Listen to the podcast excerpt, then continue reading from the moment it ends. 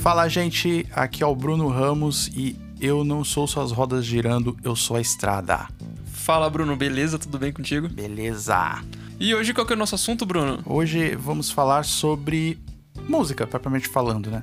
Uma coisa que a gente gosta pouco, né? É, só um pouquinho. Hoje a gente vai falar basicamente sobre como que a gente teve as primeiras percepções musicais, né? Quando éramos crianças e como que a gente foi desenvolvendo a ponto de a gente montar a própria banda e, e tocar por aí. Exatamente. Vamos falar sobre, sobre todo o começo na música, os interesses, de onde surgiu e acho que tudo mais, né? Tudo que envolveu o cenário musical e a nossa vivência com música tá valendo. E finalmente eu vou poder falar da minha banda predileta.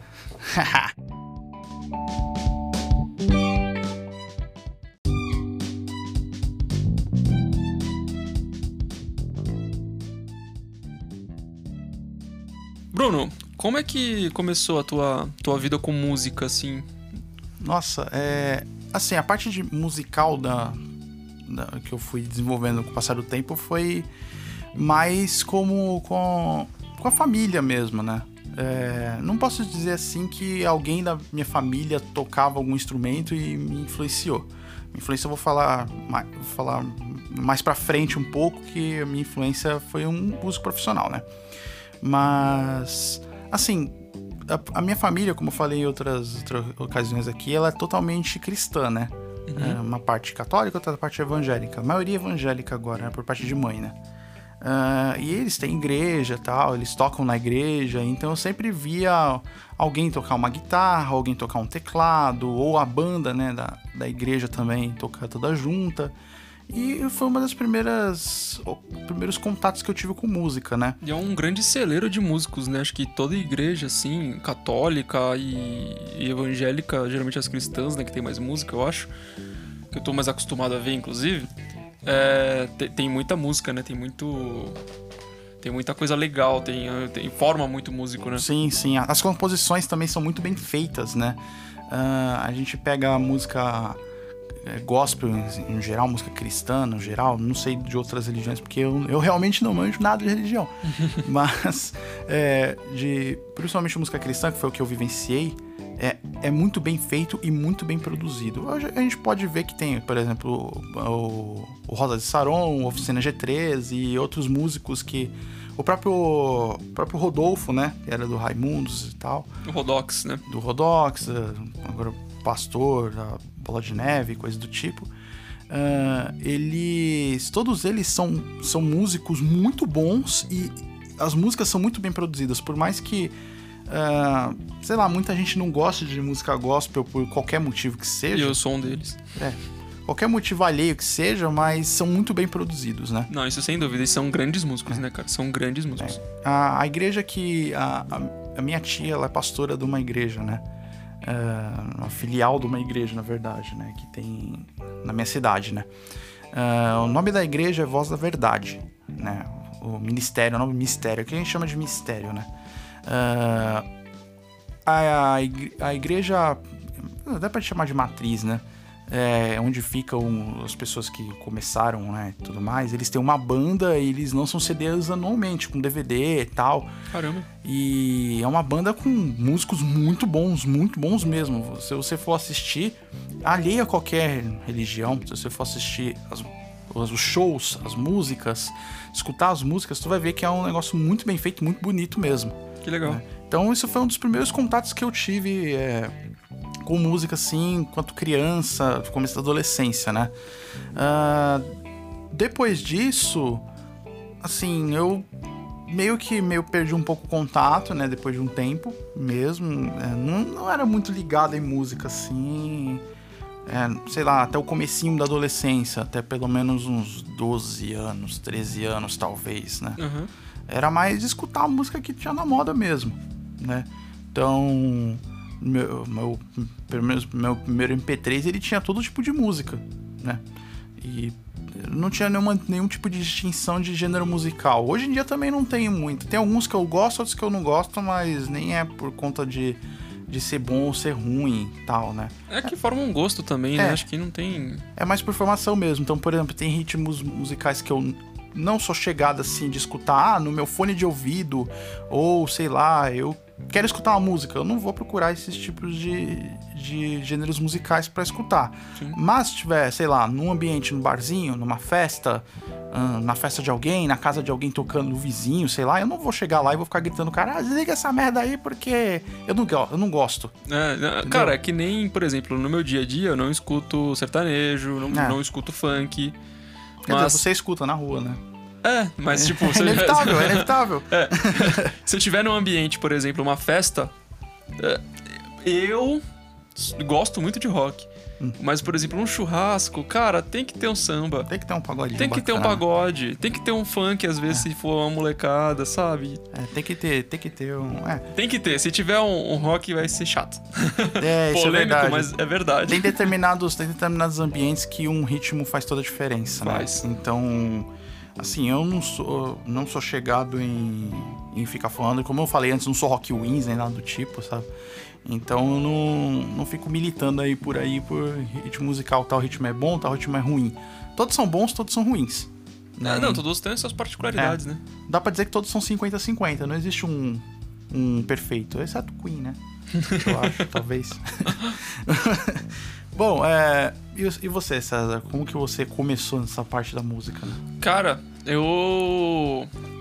Eu por muito tempo fui headbanger. Então eu fui um Ah, metaleirinho maravilha. durante muito tempo da minha vida.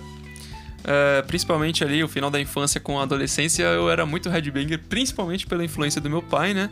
Uhum. E meu avô, meu avô também, assim, tinha, tinha fitas. Acho que é uma coisa que quase ninguém mais hoje vai saber direito, mas. meu, pai, meu pai tinha um toca-fitas também no carro dele e tinha umas, umas pérolas lá, viu? Nossa. Mas, tipo, o meu, meu avô tinha fitas do Black Sabbath. Então ele tinha fitas do maravilha. Black Sabbath. E meu pai também ouvia muito Metallica, Iron, o Black, sempre foi muito fã do Ozzy e eu acabei sendo influenciado por isso e então assim, ouvia muito, né? E era headbanger, eu era tipo, ah, funk, essa música de de só fala putaria. ah, ah."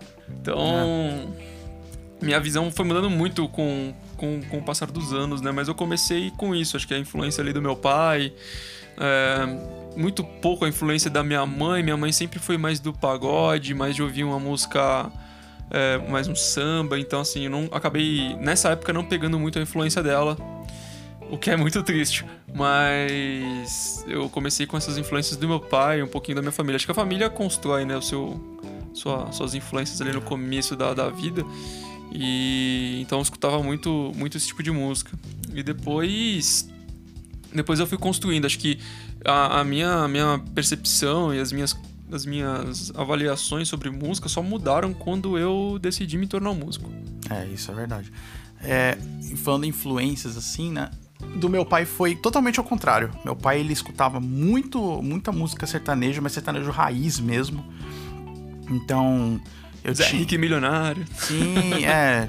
né, José Rico, João Paulo Daniel, o Chitãozinho Chororó. Nossa. Só essas duplas sertanejas assim e. Nossa, eu, eu gosto pra caramba até hoje. Tipo, paro pra escutar e eu lembro bastante, inclusive, dele, né? Lançando a Porque- braba, sempre lançando a braba. O meu pai, ele, ele, ele tinha um bar, né? Como eu falei no nosso, no nosso podcast sobre joguinhos, né? É, ele tinha um bar, né? E eu ajudava ele cuidando desse bar tal, onde eu aprendi os jogos de azar, etc, né? Ah, e nesse bar, enquanto ele tava lá, enquanto ele tava junto lá, só tocava uma rádio, que é a Rádio Guarujá FM. É, essa, essa rádio, ela é da Baixada Santista, né? E ela toca basicamente música popular. Guarujá FM. É, sertanejo, ah, alguns funks e coisa do tipo, sabe? Músicas populares mesmo. E no final da tarde eu sempre, eu sempre lembro disso porque primeiro porque era um horário que eu, estava, eu sempre tava, tava junto lá, que era o finzinho da tarde. Segundo porque no final assim era o horário que eu ia pra escola, né, no terceiro ano, e tal. Uhum. É, no final tinha um programa chamado Rodeio 104.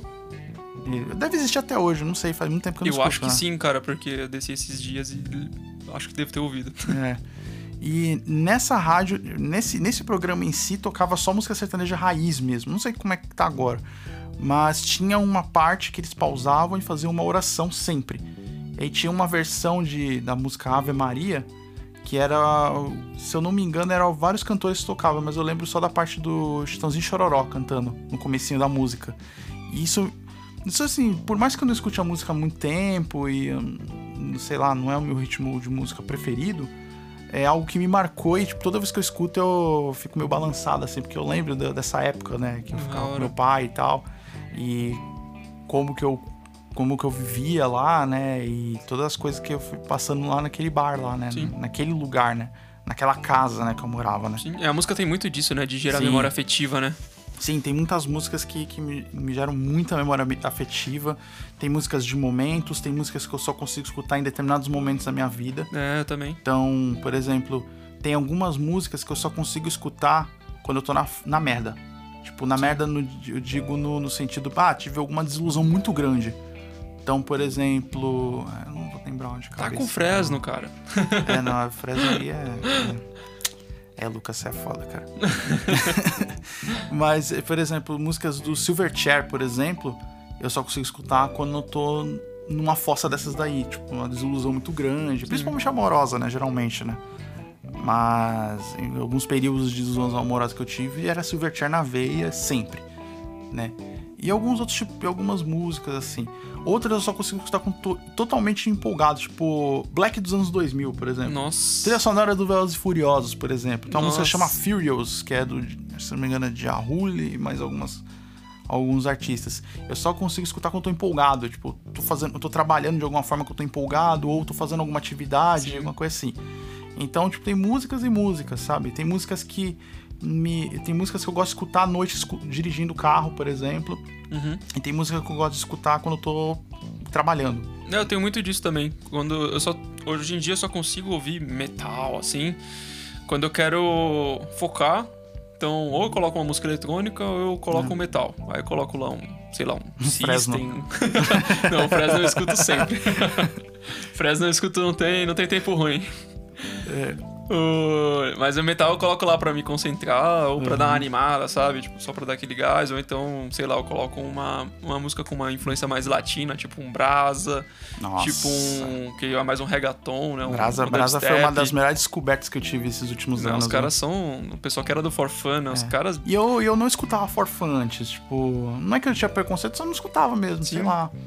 Hum, eu escutava uma música ou outra, então, tipo, hidropônica, por exemplo. Os clássicos. É, os clássicos, né? Os clássicos eu escutava assim. Mas ok, era uma banda dentre várias, né? Mas Sim. quando eles se tornaram brasa, caramba. Ah, que... cara, eles misturaram dance hall com dubstep. Que, com, que coisa maravilhosa. Muita coisa boa. Os caras são muito bons. Não tinha como dar errado ali, né? Os caras são muito bons.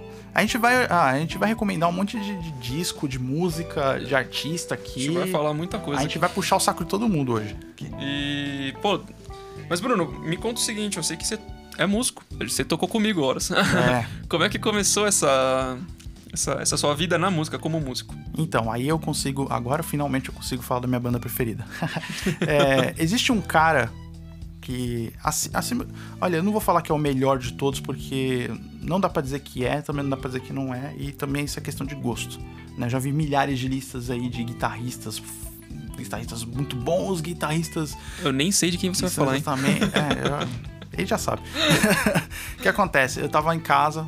Assim, é uma das maiores influências musicais que eu tive sempre foi a MTV. A MTV antiga, uhum. tá, gente? A MTV Brasil. Aquela MTV, dos anos 90, a boa MTV, é, aquela coisa. Exatamente. Então, a minha noção de música por muito tempo foi assistindo clipes na MTV. Então, conheci o Red Hot Chili Peppers lá, Conheci bandas brasileiras muito boas, tipo Black Drawing Chalks. Conheci lá. Nossa, desconheço. É uma banda muito boa, é. Eu recomendo, viu? Eu não, eu não sei se ela tá na atividade ainda, mas eu, eu conheci músicas. E, é tu, e a maioria. Detalhe que, tipo, as músicas bacanas que eu conheci sempre foi escutando de madrugada.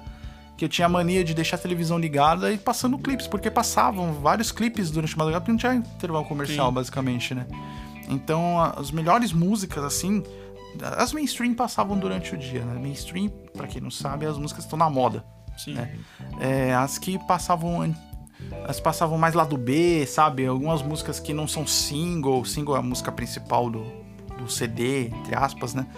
Uh, passavam mais nesses períodos da madrugada. Então conheci muitas bandas boas, né? Sim. Então conheci bandas que vieram pro mainstream depois, tipo Cansei de Ser Sexy, por exemplo. Nossa! Eu conheci. É, Eu conheci o CSS nessas madrugadas afora aí, assistindo televisão, entendeu? Caramba.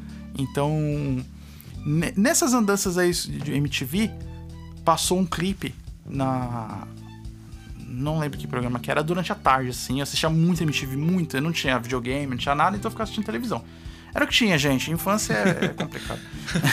infância, infância, assim, você tem muita coisa pra fazer, é você assistir MTV ou cultura o dia inteiro.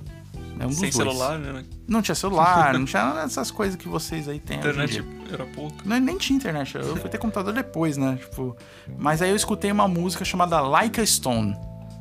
Tinha acabado de sair, isso foi 2002, eu acho. Faz tempo, hein? 2002? Não, foi antes. Que a banda acabou em 2003, eu acho. Bom, foi nesse, nesse período aí. Ah, eu tinha 12 anos, mais ou menos, 12, 13 anos. Eu escutei o solo dessa música. É, Pra quem conhece essa música, eu recomendo escutar é a Like a Stone da banda Audioslave. Tá? Falou de Audioslave comigo, meu coração até palpita aqui. É, eu escutei aquele solo maravilhoso de guitarra, com aquele som maluco que eu nunca tinha ouvido, que eu sempre tinha visto solos assim de guitarra, mas com uma coisa superficial que fazia parte da música, porque mu- muita música tem solo de guitarra, tem solo de algum instrumento, né? sim. Mas, e na época, sei lá, o solo de guitarra que eu mais conhecia era da Sweet Child O' Mine, por exemplo. Ah, É, Era as coisas que o Slash fazia junto com o Michael Jackson, sei lá. Coisas assim, entendeu? Mas. ah, depois que eu vi esse som maluco, a minha cabeça abriu de certa forma que eu passei a ficar maluco por aquela banda. E eu comecei a. Toda vez que passava na televisão, eu prestava muita atenção no que ele tava fazendo. E, e lógico, né, que o restante da banda também é muito boa, né? sim. É, o Audioslave é uma junção do, do Rage Against the Machine, que é uma outra banda excelente. Sim. Excelente, tá voltando agora, inclusive, graças a Deus. Ainda bem. É, Essencial pros momentos atuais. Exatamente. E. Só que sem o Zac Della Rocha, que era o vocalista, e entrando o Chris Cornell, o lendário Chris Cornell, Deus o tenha, ah, que era vocalista do Soundgarden, né? Que é uma banda muito importante do movimento grunge, na época do Nirvana, Pearl Alice in. Chains, Pearl Jam, era uma banda dessas bandas que, que estavam junto nesse movimento, né? Eles fizeram uma junção perfeita. Eu não É. consigo, eu não consigo imaginar uma coisa que tenha saído errado ali. Se saiu errado foi porque a banda acabou três discos depois, né? Sim. Ah, mas mas as músicas todas elas têm um- uma dose de um sentimento que é só você escutando pra você entender. Tipo, Acho que muito também se deve ao fato dos vocais do Chris Cornell, né? é, exatamente, a- a- as letras dele também, ah, aquelas letras meio estranhas, meio sem significado, né? Uma coisa, eu, eu consigo fazer que é um uma coisa paralelo. do grunge, né? É, eu consigo fazer um paralelo das músicas dele, das letras dele com as letras do Falcão, que era do Rapa. Sabe? Sim. E tem um significado muito forte ali, só que a, a, composição da letra é feita com eufemismos, é feita com, com gírias, com modismos, com coisas do tipo. Então é uma coisa que fica. Você entende o que acontece, você entende o que o que quer passar, só que a forma que você lê a letra é estranha. Sim, Então, sim. todas as letras do Chris Cornell são assim. Todas, todas. E você lê a letra, você não entende essa coisa. Você escuta a música com ele cantando, você entende tudo. É um negócio libertador, sabe? E, é, nossa, esse cara é é esp- espetacular. E eu escutei essa música e eu falei, caramba, eu preciso aprender a fazer isso. Basicamente. E como é que eu ia fazer isso? Pô, não tenho uma guitarra, não, não sei nem como começar. Aí é, existia um projeto na prefeitura. Existe até hoje, mas não sei se é nem exatamente como é que é agora, né? É, na, na prefeitura da minha cidade chamado PIC. É, o PIC ele é um vários cursos que são dados de graça de várias coisas diferentes, né? Tem dança de salão, tem de, de instrumentos, tem de artesanato, Geralmente tipo. artes, né? Artes, é. bastante Então, de artes, né? eu conheci o PIC porque antes de eu fazer o- o curso que é o curso de violão, né? Curso de violão clássico que eu fiz lá, eu fiz o curso de artes plásticas também quando eu era bem pequeno lá, né? Então eu conheci o ambiente, conhecia como funcionava e eu gostava de lá, então, porque era algo que eu fazia além da escola, né? E era bem difícil na época. Hoje em dia você consegue fazer algum curso, você consegue pela internet mesmo fazer algum curso. Na época não tinha nada disso. Então conseguir isso era uma vitória, era uma coisa que te deixava sobressalente dos demais, sabe? Não no modo. Não no modo assim, ah, eu tô me achando porque eu fazia um curso e ninguém fazia. Não. Sim, sim. Porque era uma oportunidade que tinha. Né? Hoje em dia, você consegue pagar, ou você consegue fazer um curso, ou baixar um curso e fazer pelo YouTube, não sei. Na época não tinha nada disso, entendeu? Sim, então, eu comecei a fazer um curso de violão. Meu pai comprou um violão pra mim de um, de um rapaz que tocava forró, morava na frente da minha casa. E ele tinha teclados, tinha violões e tal. Então ele comprou um violão da marca Giannini pra mim. Sim. É, completamente o, o violão ele era um violão de estudo porém as casas as casas são aquele os trastes né O braço, né? isso no braço do violão tem os trastes que são aquelas pecinhas de metal de alguma forma bizarra aquilo era muito alto então a- as notas que eu fazia eram muito altas mesmo tipo eu tinha que apertar muita força né isso com o tempo fez até eu ter um, uma tendinite então às vezes quando toco o violão eu sinto dor um pouco por conta disso Cara, né? Mas foi por conta também da, da forma que eu tocava também, né? E tal. Ah, e eu comecei a fazer é, esse curso de violão com um, um senhor chamado Tabajara. Ah, me lembro dele. Grande professor Tabajara Cruz. Me lembro. O cara é monstro.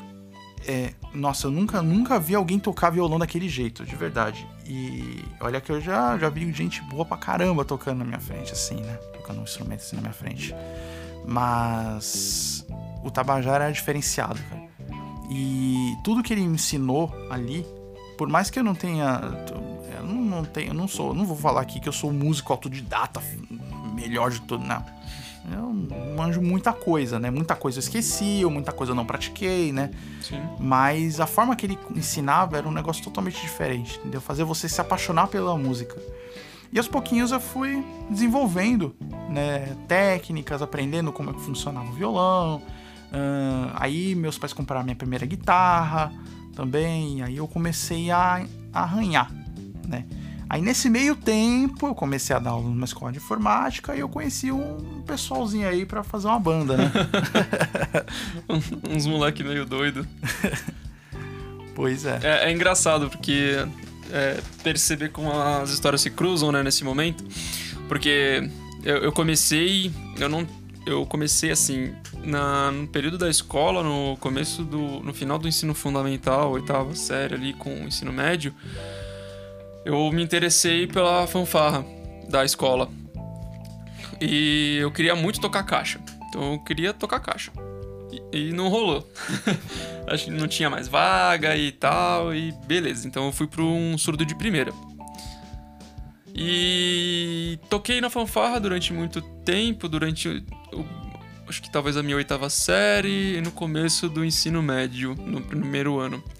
E daí, pô, foi legal, mas aí eu parei e me distanciei. Tentei tocar to- trompete também, mas é, não tinha ninguém para dar aula na escola de trompete. O trompetista que, que era para ser o professor não, não tava muito afim, eu acho. e daí não rolou. E, pô, segui a vida. Até que um dia um colega nosso, né, o Felipe, ele chegou e falou: pô, vamos, vamos fazer uma banda?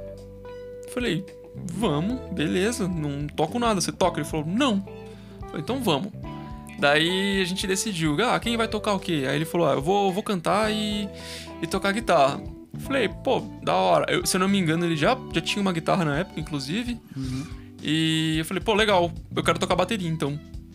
Aí, pô, da hora, falta alguém pra tocar o baixo. Ah, no começo já eram White Stripes aí. Já. Aí ele, pô, falta alguém pra tocar um baixo. Aí eu falei, pô, vamos chamar meu irmão. Aí a gente chamou meu irmão, falou, ah, legal. E, puta, aí a gente começou a tentar fazer algumas coisas. E a gente chegou pro meu pai e falou, pai, a gente tem uma banda. Só que agora a gente precisa aprender a tocar. Aí ele, não, beleza, meu pai sempre, sempre quis ter banda, é, sempre quis tocar e tal, e deu um puta apoio. E a gente entrou, assim, se inscreveu numa escola de música. E ele comprou uma bateria pra mim, um baixo pro meu irmão. E, cara, a gente começou a fazer aula, começou a, a, a desenvolver, daí a gente começou a, a conseguir a começar a tocar junto. Até que um dia no curso de informática a gente falou, puta, a gente precisa de outro guitarrista, cara. E o Felipe falou, pô, o, Bruno, ele toca. É, pois é. Vamos chamar A ele? ponte foi o Felipe. Inclusive, Felipe, vamos trocar uma ideia. Pareça aí. Aí ele falou, pô, vamos chamar ele. E cheguei na aula e a gente falou, né? A gente conversou com o Bruno, chamou ele pra, pra tocar com a gente. E foi, foi bem legal, assim, o, o começo da banda. A gente, inclusive, tocou músicas do, do Rage Against the Machine. Estranho ficou. Mas a gente Olha, tocou. gente, é. Não importa a força de vontade, tá? No começo, tá? Você que tá começando a banda agora, você não desista, tá? Cara, a gente. Eu lembro que a gente começou, os ensaios eram na minha casa, meu pai tinha. Ele tinha planejado fazer uma área de serviço no fundo de casa, que era um espaço bem grande. E por conta disso, ele fez um quarto que seria o estúdio. Então a gente tinha um quarto totalmente cru, né, como a gente geralmente diz no- na linguagem de, de, de estúdio, de produção, era um quarto muito vivo. Então ele era muito reflexivo, né? É. Não tinha nada nas paredes, eram só paredes de, de alvenaria. Então, assim, cara, era uma O som loucura. batia e voltava, que era uma beleza.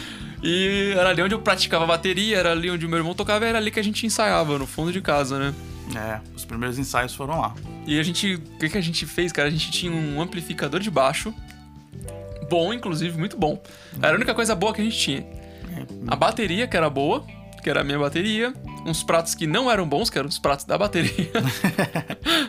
e uma. a gente usava um som.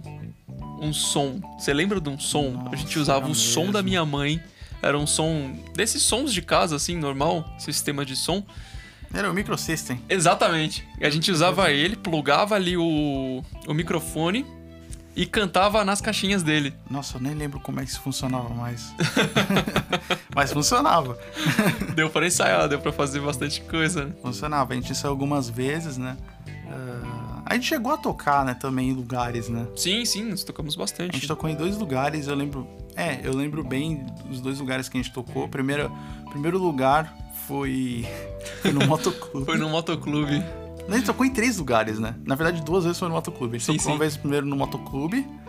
ah, eu não lembro, eu não lembro se foi bom ou se foi ruim. Eu lembro que tinha um cara que ficava tremendo todo na, na Tinha uma- plateia. Tinha uma moça, uma moça não, uma senhora que tava totalmente bêbada, ela colocou uma cadeira na frente do palco É, então. só ficou lá. Tinha um cara tremelicando, e o cara escutava ficava tremelicando. E quanto mais a gente im- improvisava, mais o cara tremelicava, tava com medo dele morrer ali na frente.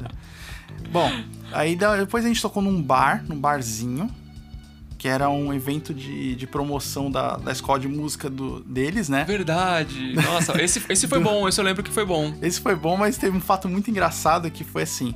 Pra tocar lá, é, é, na verdade, como era um evento da escola, da escola de música, pra tocar lá você tinha que ser, obviamente, ser aluno. E acontece que eu era o penetra lá, porque eu não era aluno da escola. Eu ensaiava lá, eu conhecia todo mundo, mas eu não era aluno da escola. Te deram uma camisa, né? Me deram uma camisa, eu usei essa camisa por muito tempo, inclusive. Obrigado, obrigado. Valeu, Estúdio A. Obrigado, Estúdio A. É, E no momento chave da apresentação, eu lembro que a, a dona, não sei se era a dona da escola, alguma coisa do tipo, perguntou que curso que eu fazia. E eu, sincerão, falei que não fazia curso Nenhum. nenhum. Eu falei, nenhum. Aí ela olhou com uma cara assim pra mim e eu falei, não, não, guitarra, guitarra, guitarra. Nossa, esse, esse dia foi maravilhoso. E o terceiro, a terceira vez que a gente tocou foi nesse mesmo motoclube da primeira vez, que era um evento do, do próprio motoclube dessa vez, né? E tinha muita gente nesse dia. Muita gente se diz, mas. Isso foi com essa primeira formação, né? Com, É, a, é. com a Zotti. É. Sei lá, tava lotada a casa, tinha umas 10, umas 10 pessoas lá dentro. Coisa do tipo. E a gente tocou algumas músicas. Acho que nenhuma deu certo. A gente voltou pra casa. Br- Brigamos feio nesse dia. Brigamos. Nossa, a gente brigou bizarramente. Nossa, é, até eu que sou, Foi- foi até eu bom. que sou adepto do deboísmo, tipo, briguei nesse dia. Foi. Aí no ensaio seguinte já tava saindo porrada, basicamente. Já, né? foi onde a banda acabou. É, a banda, essa, aí nossa primeira banda acabou. aí a gente ficou um tempo sem fazer nada, né? Foi. E depois de um tempo a gente falou, ah, vamos. Na verdade, assim, a banda acabou porque o, o Felipe saiu, né? O vocalista saiu. Foi. Aí a gente falou, caramba, a gente não tem vocal mais, e agora? O que que a gente faz, né? E a gente começou a procurar gente pra tocar. Só que a gente procurou. Os candidatos eram pessoas que nunca achavam direito com, Com um estilo. com o estilo, né? Porque a gente fazia um pop rockzinho desses bem ok, né? A gente tocava um pop rock, a gente tocava algumas covers de Paralamas e coisa do tipo, sabe? Falei, caramba, e agora? O que a gente vai fazer? Aí eu lembro, eu lembro do, do ensaio do cara que cantava bem. Ele chegava no timbre do. Ele chegava no, no timbre do vocalista do Iron Maiden Sim, sim. por alguns segundos. e só que aí que eu tava fora do tempo. Puta que pariu. Aí eu, caramba, era- aí a gente pensou que ia dar certo, tentamos tocar uma música da Peach que. que é, como é que era o nome da música? Eu não vou lembrar. Eu não lembro, não. Também não vou lembrar o nome da música agora, mas era uma música do, do Admirável Chip Novo. Eu só lembro do nome do disco agora. Inclusive, muito bom. Ouçam. É, E não deu certo também. No fim das contas, ele chegou no timbre, ele tinha um timbre agudo e tal. Chegou no timbre e. Mas não deu certo. Aí a gente falou, caramba, vamos desistir. Aí apareceu a figura do patrono da, da família, Meu pai. O pai do César. Exatamente. Aí ele entrou na banda. Aí ele falou: ah, já que ninguém entra, eu vou ser o vocalista. E acabou. E ele acabou sendo o vocalista, cara. E a gente formou a F02. Foi. É, foi a banda que a gente mais ensaiou, mais tocou, mais participou de projetos. Foi, foi. Inclusive, um abraço pro Vlad, que foi o cara que deu suporte pra gente nessa época aí. Foi onde a gente gravou, a gente A gravou gente- no estúdio A gente dele. gravou no estúdio dele, a gente ensaiou muito no estúdio dele, a gente participou de festivais que, que ele organizou também, né? E tem, tem dois clipes nossos no, no YouTube. Verdade. Eu vou divulgar, não quero saber, eu vou divulgar. Verdade. vou divulgar. Se vocês procurarem por F02 no YouTube, vocês vão ver lá uma música própria, chama 360. Não lembro a letra mais, desculpa, Isso. gente, não vou lembrar, mas vocês vão ver no YouTube lá, vocês vão ver. E uma cover de Até Quando Esperar. Muito boa, por sinal. Muito boa. Foi Muito a, boa. Foi a primeira, nossa primeira apresentação ao vivo. Foi. A 360 foi da segunda que a gente fez, que a gente teve um intervalo aí de quatro anos aí, de uma pra outra, basicamente, né? É, Tem uma entrevista também. é, vocês veem pela minha aparência. Tem a gente dando uma entrevista É. também. Tem um vídeo da gente dando Na entrevista primeira- depois da apresentação. É, foi. E a gente falando que a gente ia tocar, né? Impressionante, né? Foi um. Sei lá. Parece as linhas do tempo do, do seriado do Witcher, né? Basicamente. E vocês veem pelo, pelo- pela minha aparência. No primeiro, no primeiro show, no Sim. primeiro clipe, eu tô magrelo, sem cabelo, meio careca e ok. No segundo, eu tô parecendo um integrante do Sambô. com cabelo grande e tal. Tô bem diferente. A mesma coisa com o meu irmão, né? O Gabriel. Ele, É, no, no- no primeiro ele tá meio magrelo, no segundo ele já tá todo fortinho. É, aí se a gente fizer um clipe agora, vai, vai parecer a formação dos Vingadores, né? Já tem o Thor gordo e o Hulk. Mas foi. Foi uma época muito boa, né? Foi, foi, bem Foi, legal, foi. foi. muito. Foi um puta aprendizado, principalmente porque nesse meio tempo também eu, eu participei de outras bandas. né? Eu dei suporte pra uma banda de hardcore do Guarujá. É, que eles precisavam de um baterista pra um show e. Enfim, eu cobri o cara. Foi, foi estranho, mas. É. Eu toquei na Toca do Rato. Ah, nossa, eu ia citar agora, Toca do Rato. Toca do Rato. ainda existe. Paga ainda nós, mudou, Toca de, do mudou Rato. de nome, mas ainda existe. Paga nós, Toca do Rato. Vamos gravar um podcast aí. Mas é. Cara, foi, foi diferente. Foi diferente, um rolê muito hardcore. O underground do hardcore, então foi bem diferente pra mim. Depois, eu e o Gabriel, a gente mudou de escola de música. Eu primeiro dei aula na escola que eu comecei a estudar. Então eu dei aula lá de bateria durante mais ou menos uns seis meses. E voltei a estudar depois bateria, fui pra uma outra escola. E aproveitei e a gente entrou numa banda de blues. É, Então a gente começou a tocar blues, eu e o Gabriel, com, com os outros dois caras. que excelente, inclusive. Excelente. a gente não sabia terminar a música. A gente terminava, a gente tinha músicas de É, como 25 toda, minutos. como toda banda de blues. Daí, é, o que que aconteceu? A gente também... Eu, eu entrei em outra banda, eu entrei numa, numa outra banda que a gente fazia um som um pouco mais... Talvez um pouco mais hard rock. Acho que um pouco mais hard rock. E a gente foi seguindo a vida até um dia que a F02 acabou. Isso foi isso. É, a gente acabou, mas não acabou, A né? gente foi morrendo, né? A gente foi É. deixando, né? Que a- gente foi- a- a- acho que a, a vida foi, É. foi tirando a banda da gente. né? É, assim, assim, é, cada um foi trabalhar numa coisa diferente. Não uma coisa diferente, né? Por exemplo, eu e o César trabalhando na mesma área. Mas em lugares diferentes, né? Sim. O César se mudou para São Paulo, né? Para pra São Caetano. Ah, eu comecei a trabalhar em Santos e eu morava na Praia Grande. E, e nessa época não só tinha um, um, um caminho que dá para fazer, né? Tá parecendo agora, inclusive. É, demorava umas duas horas pra chegar no trabalho, demorava duas pra voltar, fazer a faculdade tudo, né? Ah, o Gabriel fazendo faculdade e tal. E Sim. a gente. Foi um período que a gente ficou meio separado aí, né? Que a gente ficou meio. Meio sem. Às vezes até. Em alguns momentos até sem se falar mesmo, mas por conta. Não por. ah, Mas por conta de falta de tempo mesmo, né? Sim, é. Cada um foi seguindo sua vida aí e tal. Até, né? Até quando a gente começou a brincar de novo aí. né? Foi. Eu... Aí acho que tem uma. Acho que eu fui o único que acabou continuando, né? De certa É. forma. É, Mesmo tendo ficado parado durante muito tempo, o período da faculdade, depois o... um período do trabalho em que eu não, não toquei nada. Eu vim, vim morar em São Paulo e acabei tendo outra banda. Me chamaram pra tocar, descobriram que eu... um grupo de amigos descobriram que eu tocava bateria. E daí a gente começou a tocar e essa foi a banda que realmente eu mais toquei e mais me apresentei na vida.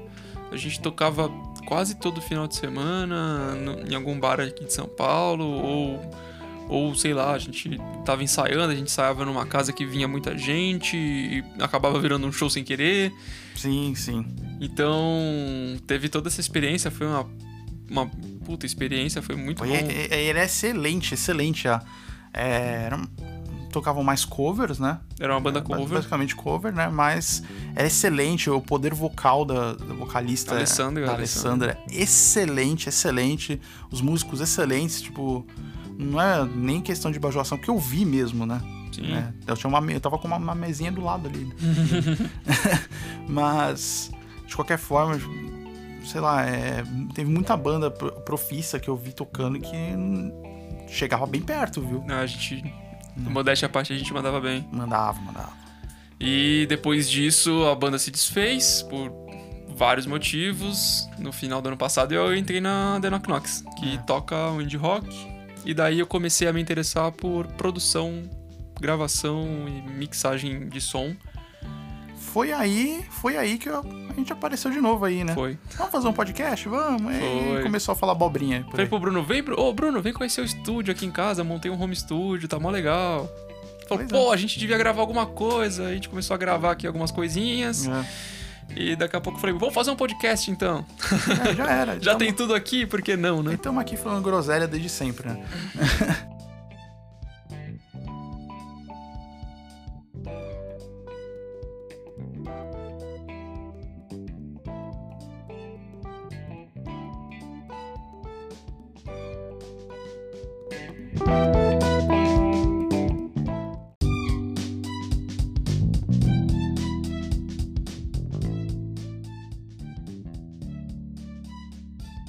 César, ahn, aproveitando esse momento aí que a gente tá né, falando sobre. é, falamos sobre como que a gente se se desenvolveu e tal. qu- quais são os CDs, discos que mais marcaram você e que você vira e mexe e volta pra escutar de alguma forma? Eu acho que eu não tenho, assim, nada muito específico que, que de fato me marcou. Eu tenho.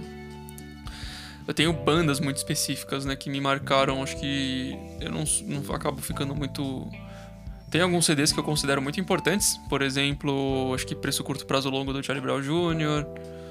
Ah, do mesmo Eu Tamanho na Atividade também marcou muito uma fase da, da minha vida, marcou muito algumas coisas. Eu ouvia demais Charlie Brown Jr. andando com tubarões também, então assim, acho que toda a discografia do Charlie Brown me marcou de certa forma, acho que principalmente por esse essa memória afetiva que eu tenho com eles, eu minha avó era vizinha, né, de, de todos eles ali praticamente em Santos e é. eu toquei com, com os pratos do, do Renato Pelado já, É. então assim, tem Não, todo... eu encontrei na rua uma vez quando eu fui, Sim, quando ele, é eu fui lá. ele, ele- o Chorão sempre colava nos, nos churrascos do, da minha avó, assim, eu nunca tava nessa época, mas eu nem existia. Porque foi inclusive antes deles, deles serem famosos. Mas, tipo, eu acabei tendo esse É. apego emocional com, com o Charlie Brown. Essa galera toda de lá, né, da, da região, né? É. Então, que- então acho que eu peguei muito, muito ali essa, essa, essa memória afetiva com, com esses caras. E daí a gente pode falar de várias coisas que foram depois as coisas que foram ah, ah, principalmente abrindo minha cabeça. Então, escutei muito os Top, na época em que eu tocava um blues rock, né? Ah, deixa eu ver. Alguns CDs do, dos Beatles, o White Album principalmente, acho que marcou muito. O Black Album do Metallica. É, cara, Tem muita coisa. Acho que os, os CDs da Fresno, é, a grande maioria, principalmente o último agora, também é, é muito importante, acho que para mim. E, nossa, dá pra ficar aqui um bom tempo falando, são, é. são muitos CDs. ah, os que eu tenho, assim, como, como eu falei aqui, né, no nosso programa todo, né, eu tive várias influências de vários lados, né, então dá para citar aqui o CD acústico do Zeca Pagodinho, pra Nossa, começar. É muito bom. É excelente, é um dos melhores CDs de pagode que eu já escutei. É muito bom. De verdade. É muito bom. Muito mesmo. E eu comprei de presente pro meu pai na época e eu fiquei escutando mais que ele no fim das contas, né? Uh, o próprio CD do Audioslave é auto-intitulado mesmo, né? O primeiro CD deles. Eu tenho, tem um CD que eu tenho em casa, inclusive mídia física. Olha que milagre, o cara tem CD. Então, é... Tem nem onde tocar mais. É, exatamente. Eu não tenho onde colocar mais CD, mas ele tá lá no meu coração guardadinho. Uh, outro CD é o Stadium Arcadium do Red Hot Chili Peppers. Puta CD. Nossa, é um CD muito, muito bom, muito bom. Eu consigo, é, eu consigo falar que ele é melhor do que o atual, inclusive. Né, que o, ai, os dois atuais, né? Que o, o da mosquinha e o que tem a menina com o urso lá, Sim. os dois últimos. eu não lembro o nome, gente.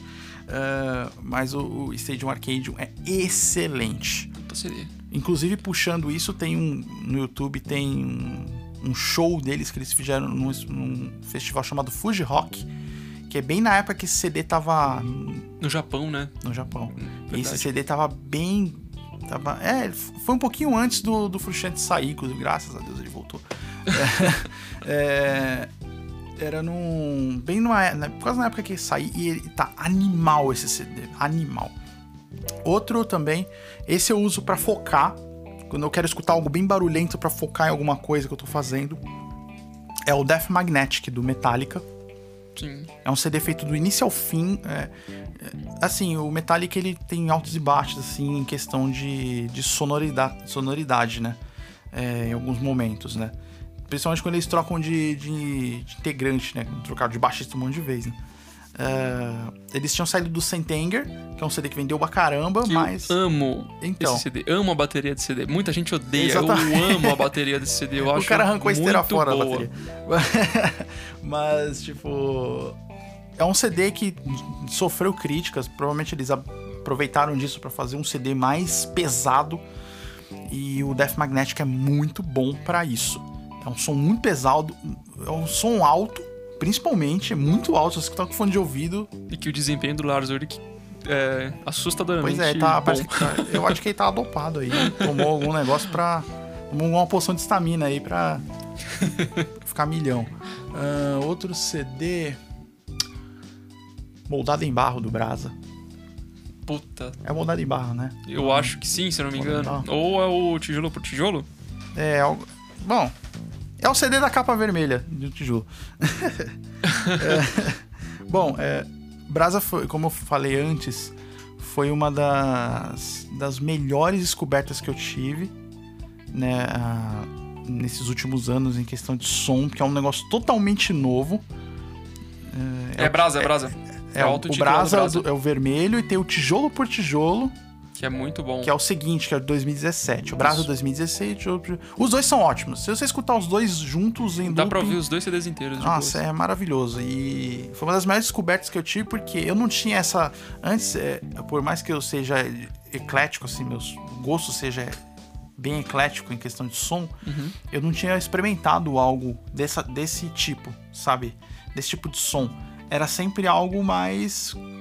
menos dinâmico como é agora né? Não dá para falar que é melhor ou pior, mas tipo era algo é algo que eu nunca tinha escutado antes assim essa questão. E isso me fez procurar outros artistas, uh, outros CDs antigos, outros mais novos, por exemplo, Jimmy Cliff mesmo. Eu descobri depois, tipo, a sonoridade do Jimmy Cliff também é excelente. Uh, conheci alguns alguns artistas também, né? Uh, um pouco mais underground, digamos assim, com a sonoridade ótima também. Uh, nossa, e se for para a mesma coisa do César, se for para ver aqui, a outra, uma outra descoberta que eu tive, eu falei lá no primeiro Pocket, que é o Pomplamuse, que é hum, é uma sim. dupla uma dupla americana, né, que faz umas covers muito legais, uns mashups muito legais, mas eles têm umas músicas é, deles também que são muito bem produzidas, muito bem feitas e é excelente. Acho que ficou longo, hein, Bruno? Mas. Ficou, ficou. Tem muita coisa para falar ainda. Ficou.